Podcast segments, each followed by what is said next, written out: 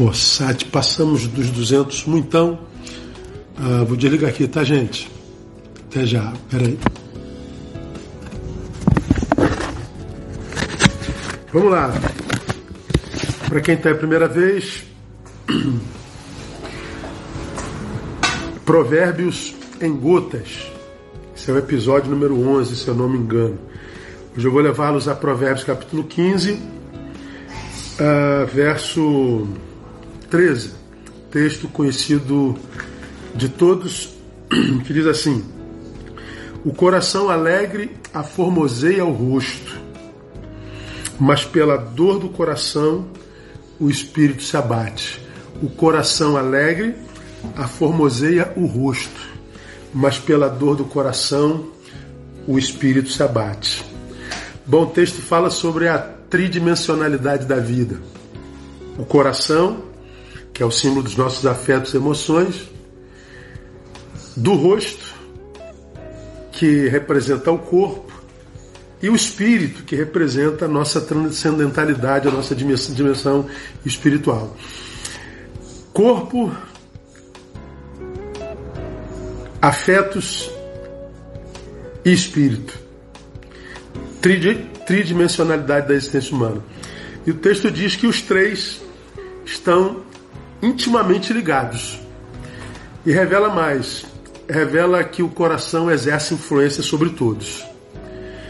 Se o meu coração estiver alegre, meu corpo reage, a formoseia meu rosto. A minha interioridade, minhas emoções saudáveis vão reverberar na minha corporalidade e o meu corpo vai ter saúde, não só beleza, mas vai ter saúde. Mas diz também que se esse mesmo coração tiver abatido, ele vai adoecer o meu espírito, ele vai afetar a minha dimensão espiritual. Então o que, que o texto está dizendo? O que a gente permite habitar nosso coração determinará o curso da nossa vida. É o que habita nosso coração. Não é? Se o teu coração estiver habitado por coisas boas, se o teu coração estiver alegre, então teu corpo reage, teu espírito reage. Se o teu coração estiver doente, teu corpo abate, até teu espírito, até tua alma abate. Então esse texto fala da, da necessidade de nós vivermos uma, uma, uma, uma integralidade espiritual, uma, um equilíbrio integral e holístico. É, espírito, alma e corpo. Eu não quero entrar aqui na questão teológica é, dicotomia e tricotomia. Então arruma um teólogo novinho para falar sobre isso, porque eu não tenho tempo mais para temas que não, não mudam minha vida se, se, eu, se eu sei ou não sei tricotomia, dicotomia. É, tanto faz, não muda nada a vida de ninguém. Então procura alguém que discuta isso contigo. Mas esse texto está falando do coração, do espírito e do corpo. Fala de uma tridimensão. Não é?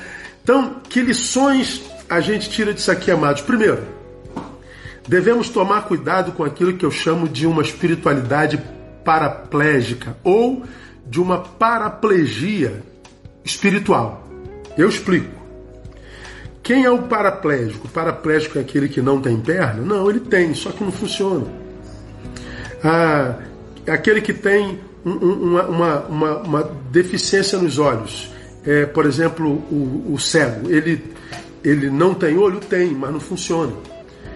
Ah, eu chamo de paraplegia espiritual aquele ser espiritual que tem áreas na vida que com as quais ele não tem é, é, cuidado tanto quanto uma outra área da vida. Eu vou explicar. Grande parte dos crentes, quando se convertem, eles alimentam a vida espiritual, eles querem é, buscar transcendentalidade, experiências com Deus, experiências com o Espírito Santo, eles querem, no caminho da santidade, ir além, eles querem viver essa fé fenomenológica, e eu acho que isso tudo tem sentido, mas grande parte dos crentes, para viver isso, deixam de cuidar da sua vida emocional e da sua vida biológica. Eles não cuidam das suas emoções. Muitos dos crentes só negam a si a sua, a sua possibilidade de adoecer emocionalmente. É por isso que tem uma geração de crentes emocionalmente doentes, porque estão caminhando num caminho da ansiedade, evoluindo para depressão e não admitem a possibilidade, porque crente, de isso ser uma enfermidade. Quase todos os que sucumbem dizem que isso é intervenção espiritual maligna e grande parte das vezes não é. Portanto, tem muita gente, porque tem uma fé paraplégica deficiente, tratando problemas emocionais com libertação. Por quê? Porque cuidaram de uma área da vida, mas relegaram a outra. Há crentes que querem tratar da vida espiritual, mas não cuidam do corpo. Não se exercitam, não, não comem é, de forma seleta, de forma equilibrada né? É gente que só nega a necessidade do descanso. Então é um monte de gente que para se tornar santo tem que pecar contra as suas emoções e tem que pecar contra o seu limite corporal. A gente tem mania de jogar pedra em quem pecou sexualmente, mas a gente não vê ninguém apedrejando o glutão, o que come demais. A gente não vê ninguém apedrejando o sujeito que trabalha demais, é workaholic e só nega a si a possibilidade do sábado. A gente apedreja quem cometeu o pecado sexual, mas a gente não apedreja quem não admite a possibilidade total da sua humanidade de adoecer mentalmente, afetivamente, emocionalmente. Isso é uma fé paraplégica, isso é uma fé caduca, isso é uma fé deficiente. Por outro lado, tem aqueles crentes que psicologizam tudo, que materializam tudo.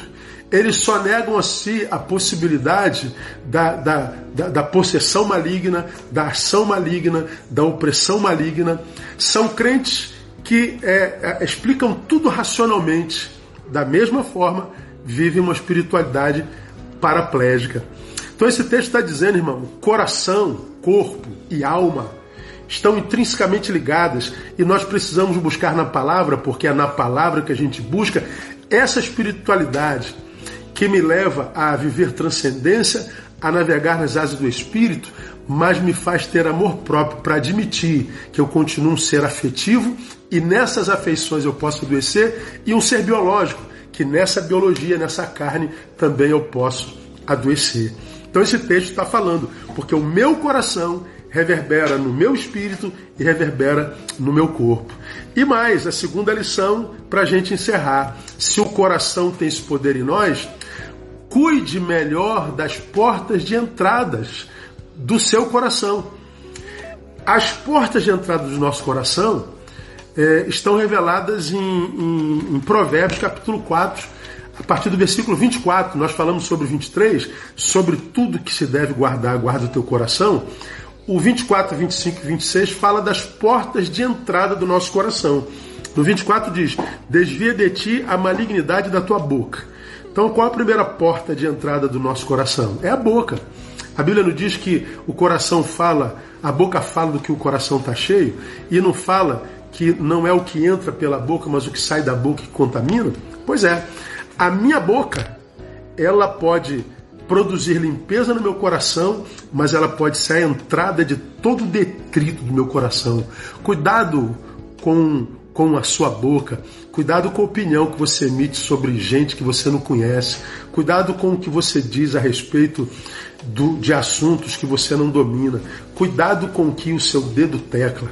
Se a palavra diz que ah, não é o que sai é, não é o que entra pela boca do homem que o contamina, mas é o que sai, eu digo que não é o que entra é, é, pela boca do homem que o contamina, mas é o que o homem tecla. O teu coração está cheio daquilo que você tecla. O que sai de você contamina você. Cuidado com a tua boca. A segunda porta de entrada, pondera. Aliás, dirijam-se os teus olhos para frente.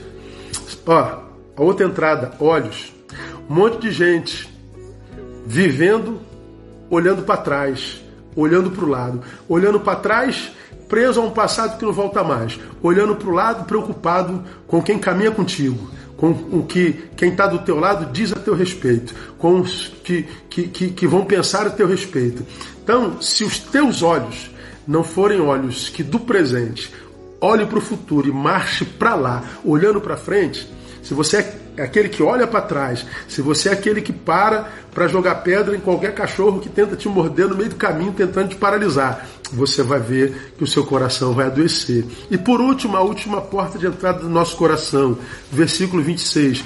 Pondera a vereda de teus pés. Ou seja, teu coração se contamina a partir do lugar onde você está.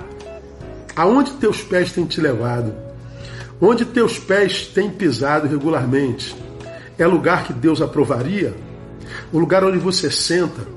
Ah, o lugar com quem você comunga? É lugar onde Deus encontra prazer? Pois é. O lugar onde você anda pode contaminar o coração, que vai exercer influência negativa ou positiva no teu corpo, na tua saúde biológica, na tua saúde emocional e também na tua saúde espiritual e no teu destino espiritual. Guarda o teu coração. O coração alegre aformoseia o rosto. A sua interioridade reverbera no teu coração. Agora guarda isso. É o coração alegre que aformoseia o rosto. Não é o rosto formoso que alegra o coração. Então, beleza externa, plástica, botox, investimento na exterioridade, no corpo. Nada disso, de fato de verdade, traz saúde ao coração daquele que investiu na imagem. A tua imagem só pode influenciar quem te vê de fora. Mas se você quer saúde dentro, aprende. Não é o coração formoso que traz saúde ao coração. É o coração saudável que traz beleza, e formosura e saúde ao corpo e para a alma. Guarda teu coração.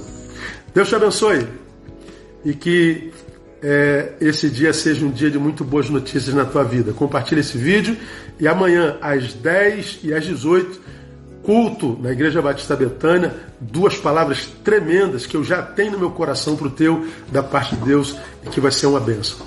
Deus te abençoe. Até amanhã às 10 e às 18. Beijo!